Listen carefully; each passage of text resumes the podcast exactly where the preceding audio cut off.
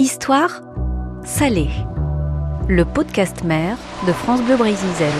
Bonjour, c'est Jérôme Le Breton. Bienvenue dans ce nouvel épisode d'Histoire salée, un podcast dans lequel je vous parle de fabuleuses aventures maritimes, d'extraordinaires campagnes de pêche, de grands navigateurs oubliés ou encore de bateaux hors du commun. Et justement, c'est l'histoire d'un paquebot mythique que je vais vous raconter, enfin, surtout de sa fin tragique. Le Normandie a été construit de 1932 à 1935 au chantier de Saint-Nazaire et mis à l'eau dans la foulée au Havre. Le paquebot Normandie représente aujourd'hui le nec plus ultra de la réussite technique française. Non seulement Normandie est de tous les paquebots le plus grand, le plus confortable et le plus sûr, mais il est le plus rapide du monde, ajoutant ainsi un laurier supplémentaire à ce faisceau de suprématie. 139 traversées à son actif, avec sa ligne très élancée et reconnaissable avec ses trois grandes cheminées rouges et noires. Bloqué dans le port de New York pendant la Seconde Guerre mondiale, il va couler suite à un incendie accidentel. Enfin, accidentel, pas si sûr. L'histoire de ce podcast débute dans le bureau de mon directeur. Eh, Jérôme Jérôme Ouais, deux minutes, deux minutes. Tiens, eh, regarde, j'ai reçu un bouquin. Euh, c'est sur l'histoire du Normandie. C'est un gars qui s'appelle Jean-François Pain. Il est de Lorient, mais il est sympa quand même. Et je pense qu'il y a quelque chose à faire. Ni une, ni deux, me voilà donc parti à Locmiquélic, près de Lorient, à la rencontre de Jean-François Pain. Il a réalisé une trentaine de documentaires sur l'univers marin. Le dernier s'intitule Normandie, l'ombre d'un doute. Pendant quatre ans, il a mené l'enquête. Il m'a donné rendez-vous chez lui, tout près du port. C'est le, le 22, donc c'est là, c'est là que j'habite. Un portail bleu, mur en pierre, on rentre. On va aller dans le bureau pour vraiment euh, s'intéresser à l'enquête qui a été menée, mais juste auparavant, c'est dans ce jardin que tout a commencé. hein. Oui, c'est vraiment ici. Ben là, on est le, lieu même. Euh, on est, euh, comment dire, c'était au mois d'août de l'année 2016. Euh, j'étais en train de préparer un film sur euh, le débarquement euh, américain en Sicile et l'aide que la mafia avait apportée aux troupes américaines. Et je lisais les mémoires de Lucky Luciano parce qu'il était impliqué là-dedans. Lucky Luciano, c'est On va reparler. hein. Ouais, célèbre chef de gang. Et enfin, c'est le, le patron du syndicat du crime même. Et Luciano, dans ses mémoires, se vante d'avoir mis le feu aux Normandie, histoire de faire pression sur les autorités américaines et d'imposer ses services. Bon. J'appelle un, de mes amis qui s'appelle Da- Daniel Sicard, qui est le fondateur et l'ancien directeur de l'écomusée de Saint-Nazaire et certainement vraiment un des meilleurs connaisseurs euh, des chantiers de l'Atlantique, du Normandie, du France, enfin, il est excellent. Et euh, je lui dis, euh, et la phrase de Luciano, qu'est- qu'est-ce que tu en penses C'est des- des âneries. Et tout d'un coup, à ma grande surprise, il me dit, ben écoute, euh, si c'est un incendie criminel, euh, si c'est un sabotage, on ne le saura jamais. Et là, euh, ben, il avait semé la petite graine, quoi. Donc, et- Dans le jardin en plus. ah, exactement dans le jardin. Et l'arbre a poussé sur une enquête qui a duré quand même 4 ans, qui dure toujours parce qu'elle n'est pas terminée. Et je suis parti, la fleur au fusil, dans cette enquête. Grande bâtisse en pierre avec les portes et les volets bleus. Et on rentre dans le bureau de Jean-François Pain. Posé de plein pied. Ah oui, c'est pratique. ouais. La maquette du Normandie qui, qui est là, avec plein d'autres maquettes de liners. Parce que je suis un, un fanatique des ce qu'on appelle des liners, les bateaux de ligne qui faisaient la ligne euh, de l'Atlantique Nord euh, essentiellement. Donc, enfin, c'est cette ligne-là qui me, qui me fascine, c'est-à-dire la ligne euh, Le Havre. euh, Le Havre-New York. Voilà, c'est ça. Et bon, toute la bibliothèque qui, est, qui est- qui est bien garnie en Normandie. Et là, tous les dossiers du, du FBI que j'ai repris euh, pour avoir l'esprit au clair, parce que regarder de- de- des documents sur un écran d'ordinateur, c'est pas la même chose que de les avoir, de les toucher, de pouvoir revenir, surligner, etc. Euh. Sur le bureau, outre les nombreux dossiers papier, un grand écran d'ordinateur et des disques durs pleins de photos et de documents liés aux Normandies. Un paquebot imaginé par Vladimir Yurkevitch, un architecte naval russe de génie, exilé, à l'époque tourneur-fraiseur chez Renault, qui grâce à ses relations va présenter son projet au chantier de Saint-Nazaire. Banco, c'est parti pour la construction de ce bateau hors norme de 313 mètres de long, soit la hauteur de la tour Eiffel, 1870 passagers à bord. Il va effectuer 139 traversées, donc 5 records jusqu'en 1939, où il arrive? Dans le port de Manhattan, à New York, dont il ne repartira jamais. Exactement. Il, il, il s'amarre à son quai, qui est le quai 88, Pier 88. Donc c'est vraiment, euh, c'est plein centre de Manhattan. On est à 5 minutes à pied de, de, de Times Square. Hein, vraiment. euh. Et là, euh, comment dire, le, le, le bateau est, est mis à l'abri protégé par ses armateurs, qui se disent non, on va surtout pas le, transformer en transport de troupes, euh, il faut qu'il reste à l'abri parce que quand la paix reviendra, euh, il, aura euh, sa vocation commerciale et donc il va rester immobilisé dans le port de New York sous pavillon français jusqu'au moment où les Américains vont rentrer en guerre, c'est-à-dire en décembre 41, après Pearl Harbor, et le saisir. Donc il est resté pendant deux ans et demi immobilisé à rien foutre.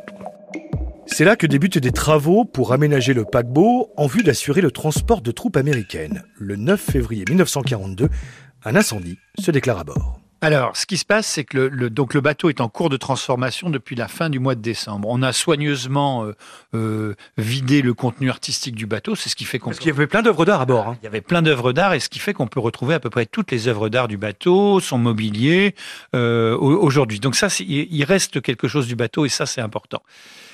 Et là, donc le 9 février 42, on est dans le grand salon. Alors, faut imaginer le grand salon des premières classes, ça fait 700 mètres carrés, c'est énorme. Et là-dedans, il y a 40, euh, il y a une quarantaine, cinquantaine d'ouvriers qui s'affairent à changer la moquette euh, et puis surtout à à ferrailler des des embases de luminaires qui sont restés. Et parce que comme le bateau doit être efficace, doit présenter aucun danger pour les troupes nombreuses qui vont, qui vont monter à bord. Là aussi, je fais une petite parenthèse parce que c'est un bateau qui a une valeur militaire extraordinaire. Il peut transporter 10 000 hommes à la vitesse de 30 nœuds sur l'Atlantique.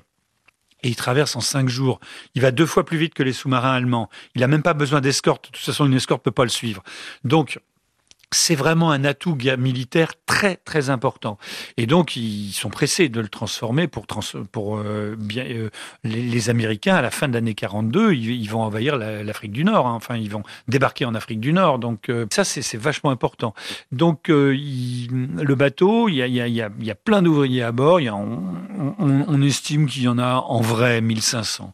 Et dans ce grand salon, donc on ferraille les, les comment dire les embases des luminaires. Et ce qui se passe, c'est que dans le grand salon, on a stocké, parce que le bateau va partir bientôt, il va partir à la fin de la semaine, c'est le lundi, hein, le 9 février, le bateau doit appareiller le samedi pour aller à Boston. Et euh, donc on a stocké déjà les gilets de sauvetage qui vont servir pour l'équipage qui va embarquer. Et donc euh, des gilets de sauvetage non seulement pour l'équipage, mais pour tous les soldats qui seront à bord, ce qui fait 16 000 gilets de sauvetage. Et alors ce qui est très important, c'est que ce sont des gilets donc en capoc, donc c'est une matière euh, qui flottent et ils sont enrobés dans des, des, sacs de toile de jute, burlap. La toile de jute va vraiment flamber, hein, ça c'est. Et donc il y a un soudeur qui est là. On dit que les étincelles de son chalumeau ont déclenché l'incendie. déclenché l'incendie. On peut le nommer d'ailleurs. Il s'appelle Clément. Clément Déric, voilà. Et puis euh, bah, partant de là, euh, l'incendie dégénère très vite. Euh, donc il est 14h35. Il y a quelqu'un qui regarde sa montre au moment où il entend crier au feu. Et euh, à partir de 15h, les pompiers de New York arrivent, même les premiers arrivent à 14h51, c'est précis, parce que j'ai vraiment, je suis vraiment rentré dans le, dans le détail de, de l'incendie. Et à 18h30, on réussit à éteindre l'incendie. Euh, il, est maîtrisé, donc 4 heures après, mais euh, les trois ponts supérieurs ont, ont, sont vraiment euh, complètement ravagés. Et surtout, les bateaux-pompes et les remorqueurs qui sont venus se ranger sur son côté bâbord l'ont complètement inondé d'eau. Et donc, le bateau gîte dangereusement et il va gîter de plus en plus au point que dans la nuit du 9 au 10 février, il va chavirer à 2h35 et c'est vraiment la fin du Normandie. Malgré cet incendie impressionnant et le nombre de personnes à bord à ce moment, on ne va dénombrer qu'une seule victime suite à une chute. Dans la foulée, une enquête du FBI est lancée, une enquête rapide, et c'est là que Jean-François Pain prend le relais. Alors c'est là où moi j'ai mené mon enquête, puisqu'il n'y a plus de témoins, évidemment. Les, les, faits se sont produits il y a 80 ans, j'ai plus de témoins directs, évidemment. Euh, mais euh, je me suis dit, je vais m'appuyer sur les documents officiels. Que disent les documents officiels? Euh, donc tous les historiens, en gros, se sont basés sur les deux rapports parlementaires, euh, l'un de la du Sénat américain et l'autre de la Chambre des représentants, qui disent à peu près la même chose. Ce sont des rapports de 30 pages, bien faits, très très plausibles. Et donc on les a pas vraiment questionnés. Mais il se trouve que moi je suis allé dans le dossier de 3000 pages du FBI consacré aux Normandie. Mais l'enquête proprement dite euh, du sur l'incendie dure 7 jours et elle fait environ 600-700 pages et repose sur 102 témoignages. Voilà, ça c'est le cœur de l'enquête. Et c'est là-dessus que je me suis basé. Et ce qui est très important, c'est que c'est une enquête, euh, c'est pas le FBI qui a demandé à faire l'enquête, c'est la marine l'US Navy qui a demandé au FBI de faire une enquête. Le renseignement naval américain. Voilà, parce que euh, la marine, ils sont, ils sont pas fous. Si la marine, ils disent que c'est un accident, personne ne les croira jamais. Donc ils veulent en, quelque sorte une institution policière, une institution qui, qui a, dont le métier c'est de faire des enquêtes, qui disent qu'il ne s'agit pas d'un sabotage. Parce que évidemment, ils n'ont pas intérêt à dire que c'est un sabotage si c'en est un. Donc, euh, enquête rapide, avec des zones d'ombre, parce qu'on a déjà euh, certaines personnes qui disent avoir vu d'autres feux se déclencher que dans le grand salon.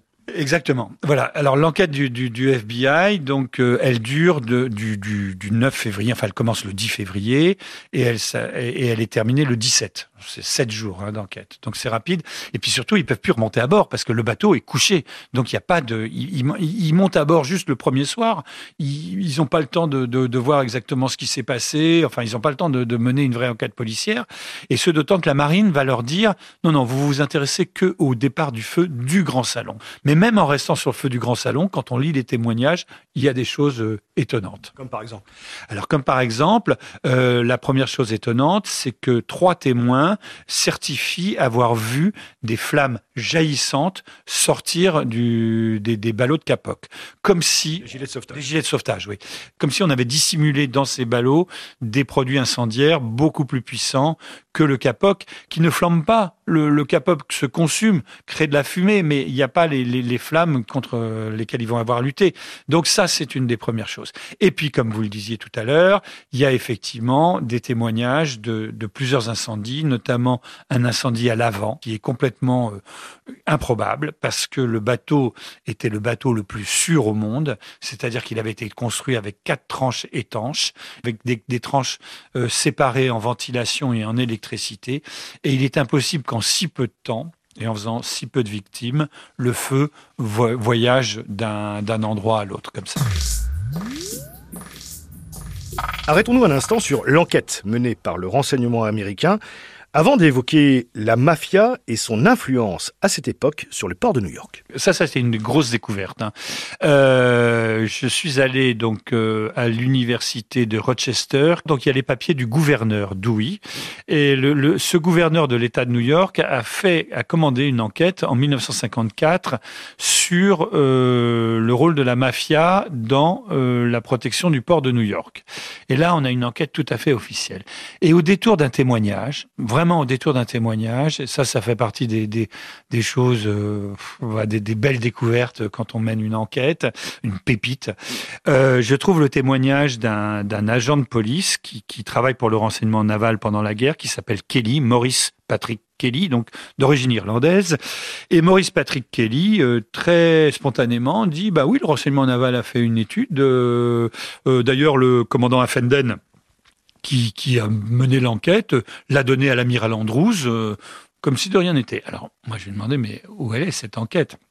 Et là, l'enquête euh, n'existe plus. A disparu. Et on est sûr que si elle était allée dans le même sens que l'enquête du FBI, il ne l'aurait pas détruite. Pour bien comprendre, quand on parle d'éventuel sabotage, il y a un personnage qui est incontournable, un personnage sulfureux de la mafia qui s'appelle Lucky Luciano. Ah c'est le, le, patron du syndicat du crime. Il faut vraiment comprendre ce que c'est que le mot syndicat du crime. C'est pas une expression euh, journalistique banale. Le syndicat du crime, c'est la pègre de New York, qui est vraiment divisée en tribus. Hein. Vous avez la tribu italienne qui va faire la mafia, la camorra, etc. Et même les Calabrais et les Siciliens se parlent peu déjà à l'époque.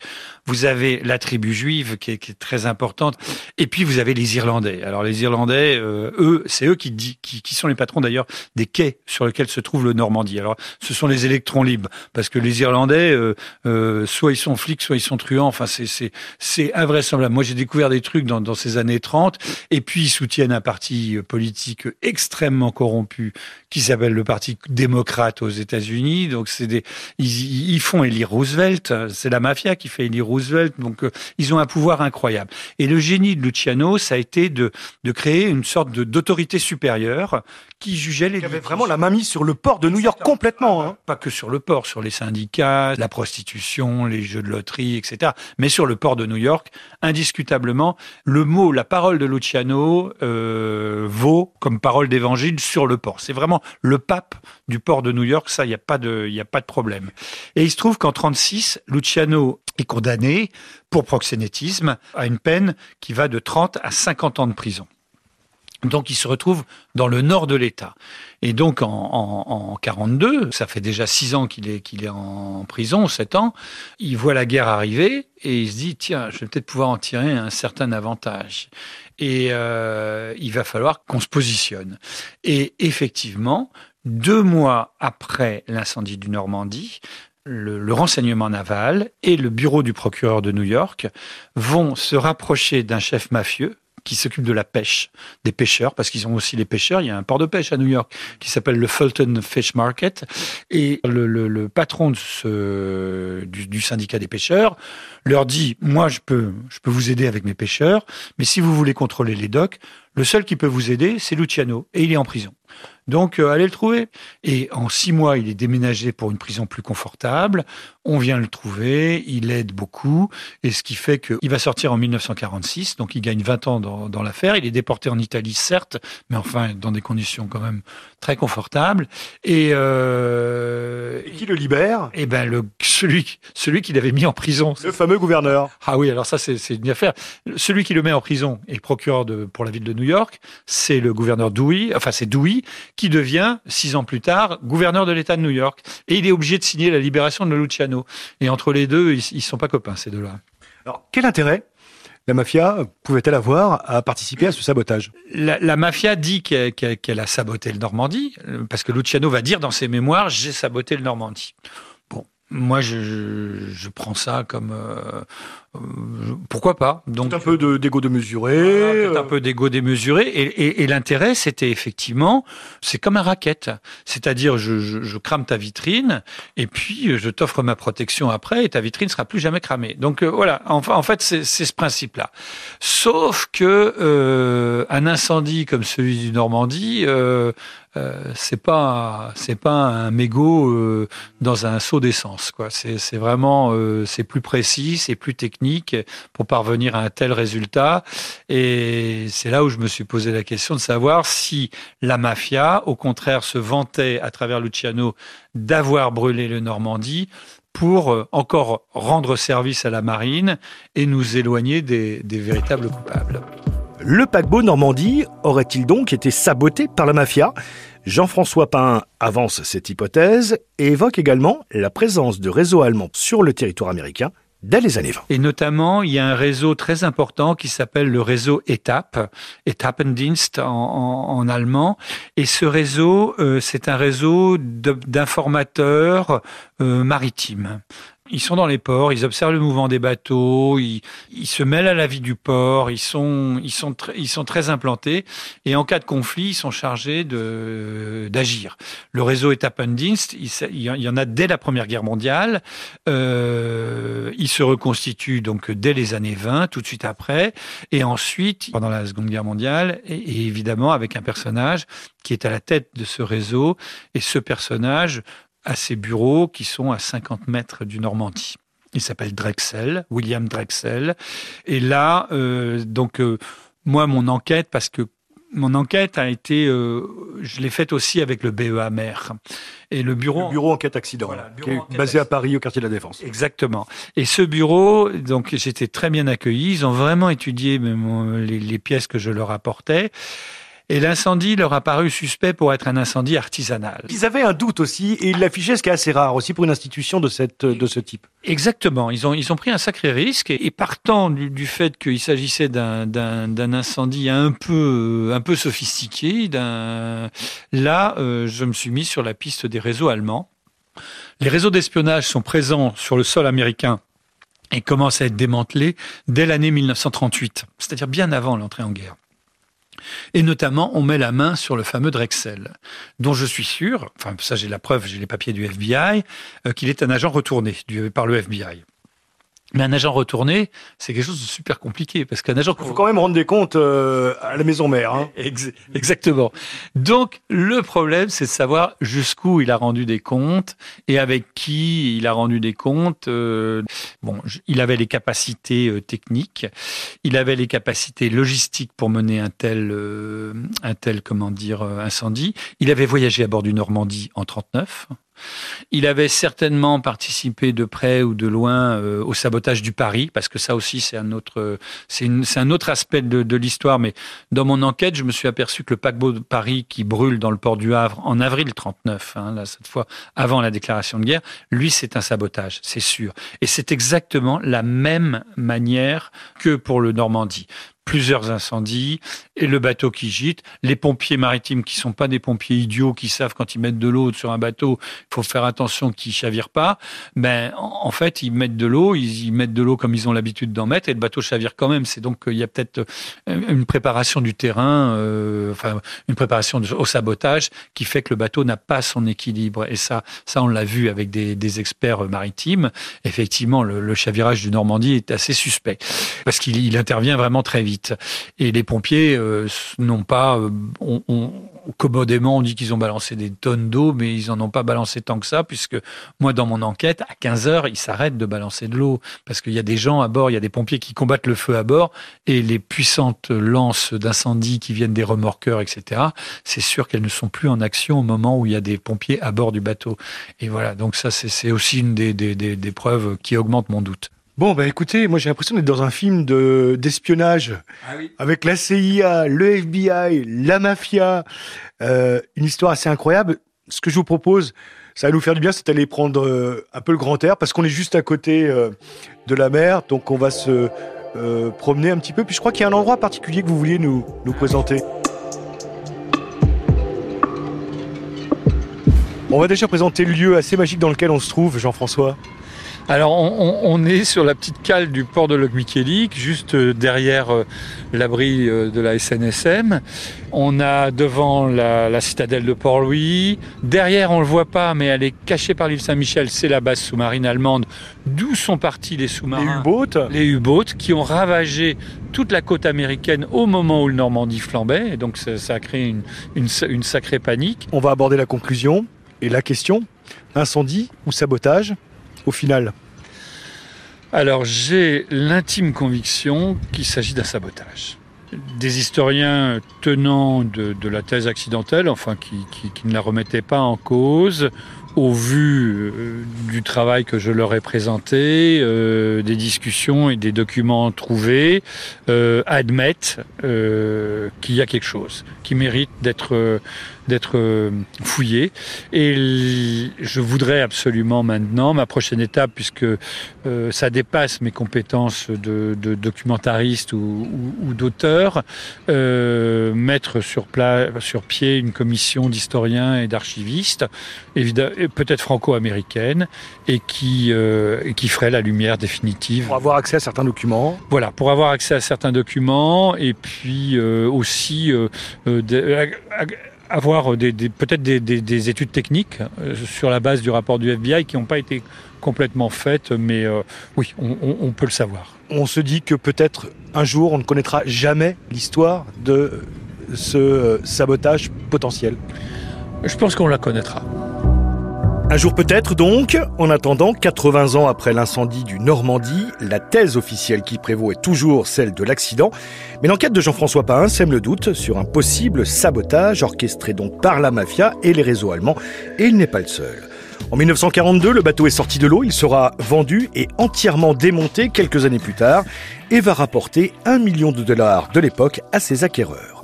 Ainsi s'achève l'histoire du plus beau paquebot jamais construit au monde. Je vous donne rendez-vous prochainement pour un nouvel épisode d'Histoire salée. Histoire salée. Le podcast mère de France Bleu Brésil.